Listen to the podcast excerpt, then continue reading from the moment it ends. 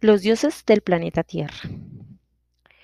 Al buscar la dicha y la inmortalidad, los humanos tratan en realidad de ascender a dioses, no solo porque estas son cualidades divinas, sino porque también, para superar la vejez y la desgracia, los humanos tendrán que adquirir ante el control divino de su propio sustrato biológico. Si llegamos a tener alguna vez el poder de eliminar la muerte y el dolor de nuestro sistema, es probable que el mismo poder base para modificar nuestro sistema. Prácticamente, de cualquier manera que queramos manipular nuestros órganos, emociones e inteligencia de mil maneras diferentes. Si lo desea, uno podrá comprar la fuerza de Hércules, la sensualidad de Afrodita, la sabiduría de Atenea o la locura de Dionisio. Hasta ahora, aumentar el poder humano se basa principalmente en mejorar nuestras herramientas externas. En el futuro, puede que se basen más en mejorar el cuerpo y la mente y la mente o en fusionarnos directamente con nuestras herramientas.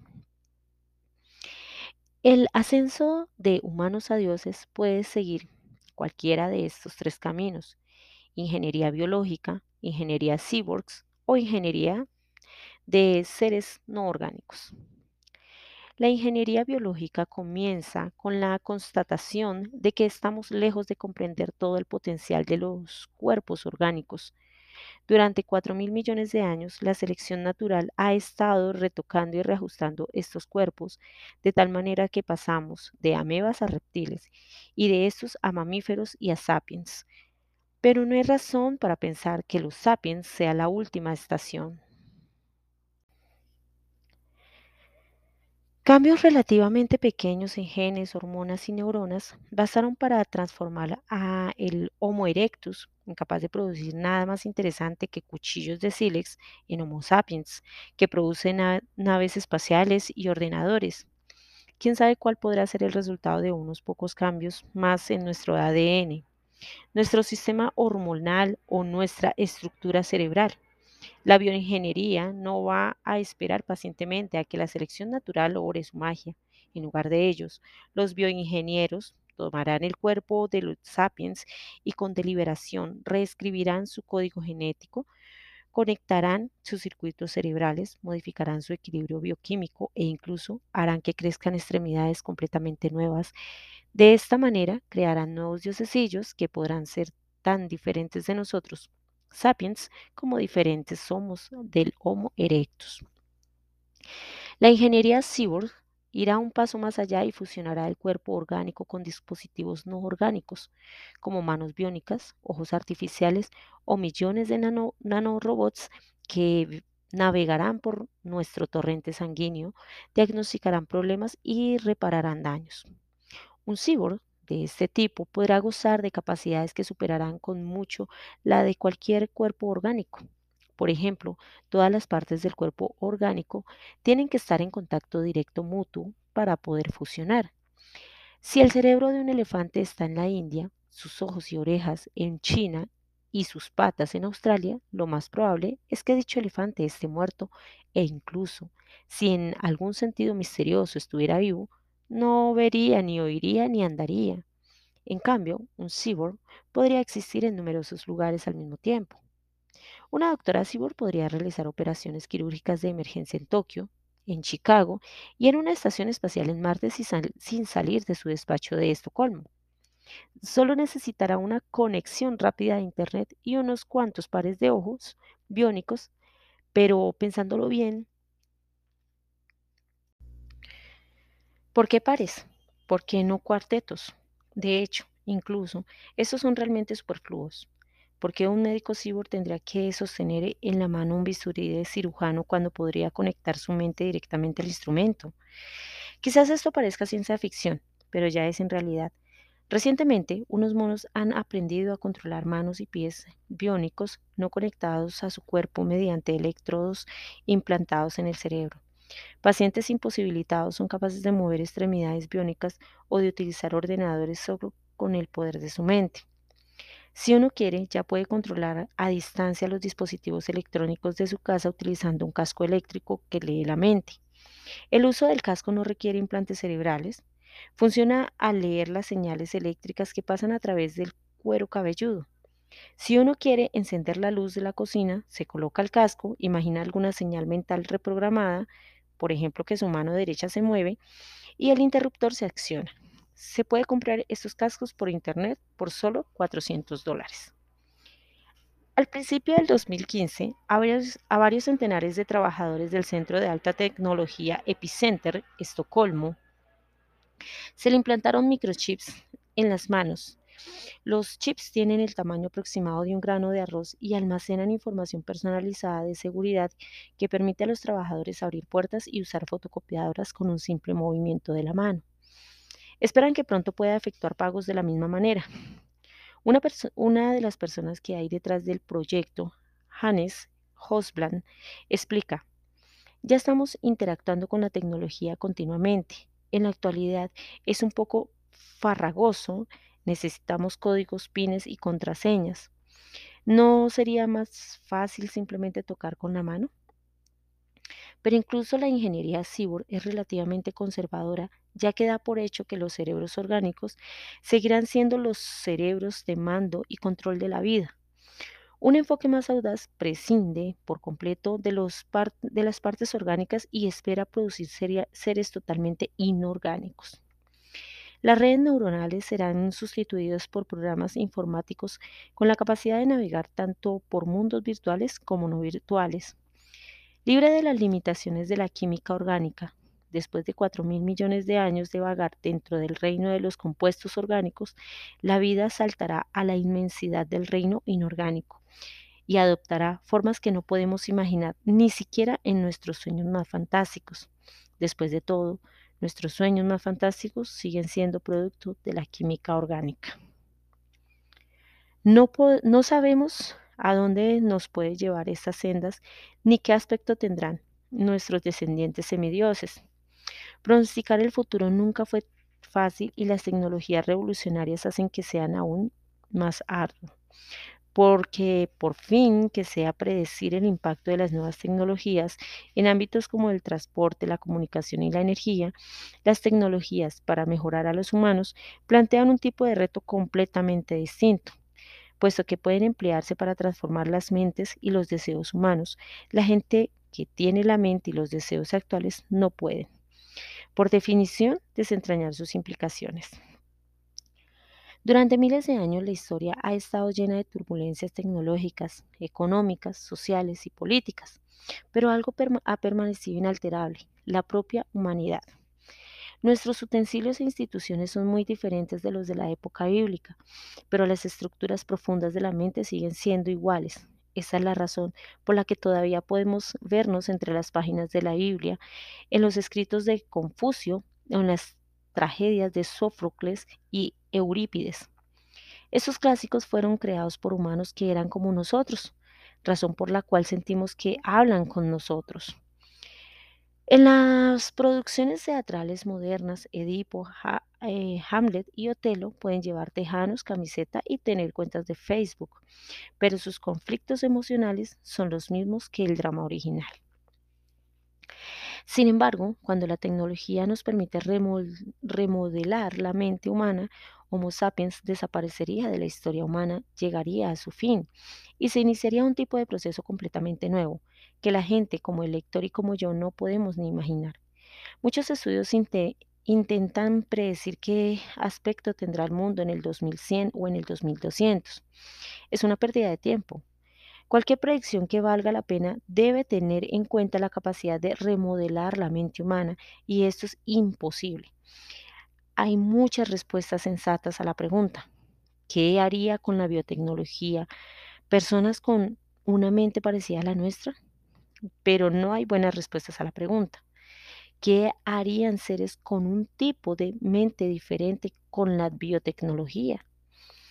Todo lo que podemos decir es que probablemente que personas semejantes a nosotros empleen la biotecnología para remodelar su propia mente y que las mentes actuales son incapaces de entender lo que podría suceder a continuación. Aunque por lo tanto los detalles son turbios, podemos estar seguros acerca de la dirección general que seguirá la historia. En el siglo XXI, el tercer gran proyecto de la humanidad será dirigir poderes divinos de creación y destrucción y promover Homo sapiens a Homo Deus. Este tercer proyecto, obviamente, incorpora a los otros dos y se alimenta de ellos. Queremos la capacidad de remodelar nuestro cuerpo y nuestra mente por encima de todo para escapar, escapar de la vejez, la muerte y la desgracia.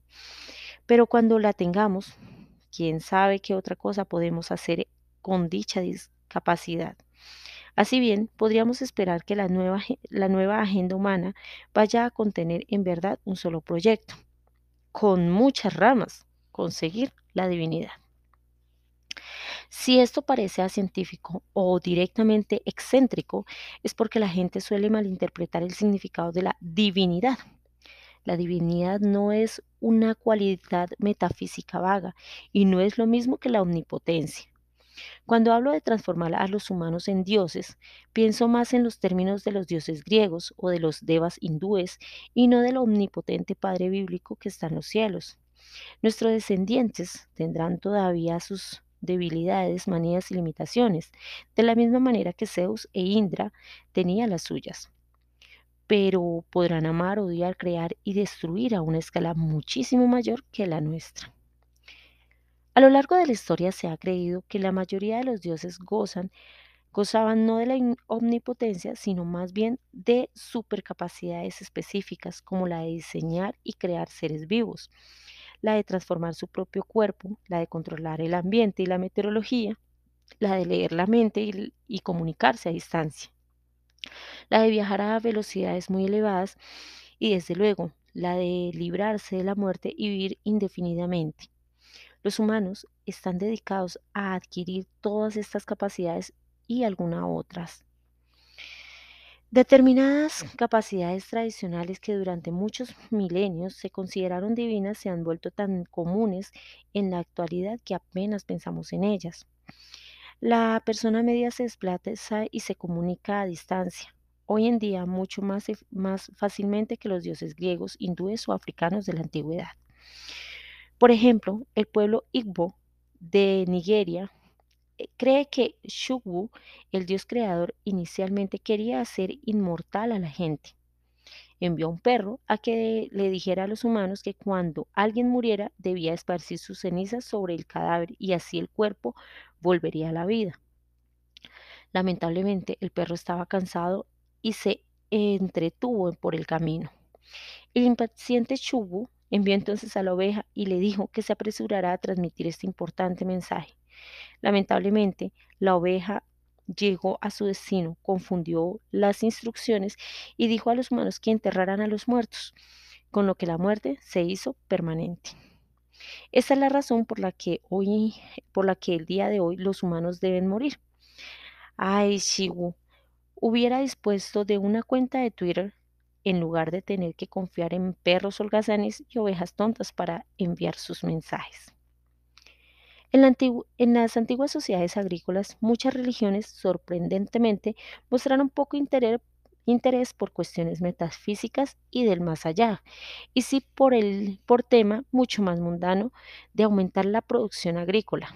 Así como el Dios del Antiguo Testamento nunca promete ninguna recompensa o castigo después de la muerte, pero en cambio sí promete al pueblo de Israel.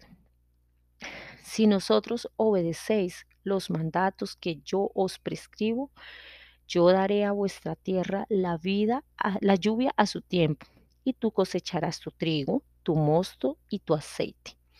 Yo daré también hierba a tus campos para tus ganados, y de ellos comerás y te saciarás.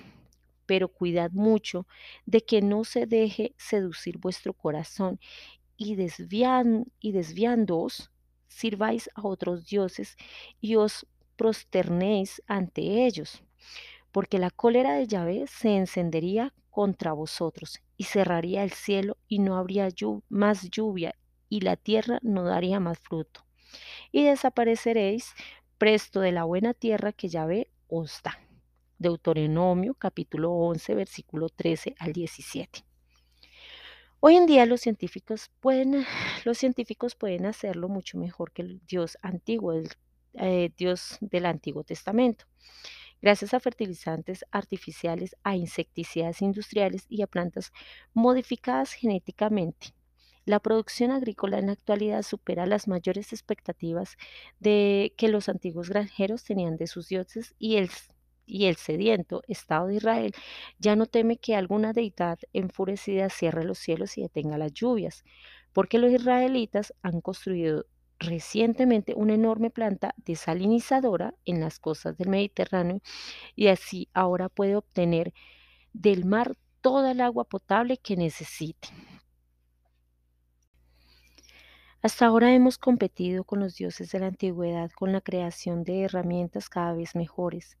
En un futuro no muy lejano podemos crear superhumanos que aventajen a los antiguos dioses, no en sus herramientas, sino en sus facultades corporales y mentales. Sin embargo, si llegamos a ese, a ese punto, la divinidad será algo tan mundano como el ciberespacio, una maravilla de maravillas que simplemente ya damos por hecho. Podemos estar muy seguros de que los humanos apostarán por la divinidad, porque los humanos tienen muchas razones para desear esta mejora y también muchas maneras de conseguirla. Incluso si una senda prometedora acaba siendo un callejón sin salida, habrán rutas alternativas que seguirán abiertas. Por ejemplo, podríamos descubrir que el genoma humano es demasiado complicado para someterlo a una manipulación seria, pero esto no impediría el desarrollo de las interfaces cerebro-ordenador, nanorobots o inteligencia artificial. Pero no hay que asustarse, al menos no de inmediato. Mejorar a los sapiens será un proceso histórico gradual y no un apocalipsis al estilo Hollywood. Homo sapiens no será exterminado por una sublevación de robots. Es más probable que el Homo sapiens se mejore a sí mismo paso a paso y que se, y que se una robots ordenadores en el proceso hasta que nuestros descendientes miren atrás y se den cuenta de que ya no son la clase animal que escribió la Biblia, construyó la gran muralla china y se rió de las desgracias de Charles Chaplin, esto no ocurriría en un día ni en un año. De hecho, ya está ocurriendo por medio de innumerables actos mundanos. Todos los días millones de personas deciden conceder a, su teléfono inteligente un poco más de control sobre su vida o probar un nuevo medicamento antidepresivo más eficaz. En su búsqueda de salud, felicidad y poder, los humanos cambiarán gradualmente primero una de sus características y después otra y otra hasta que ya no sean humanos.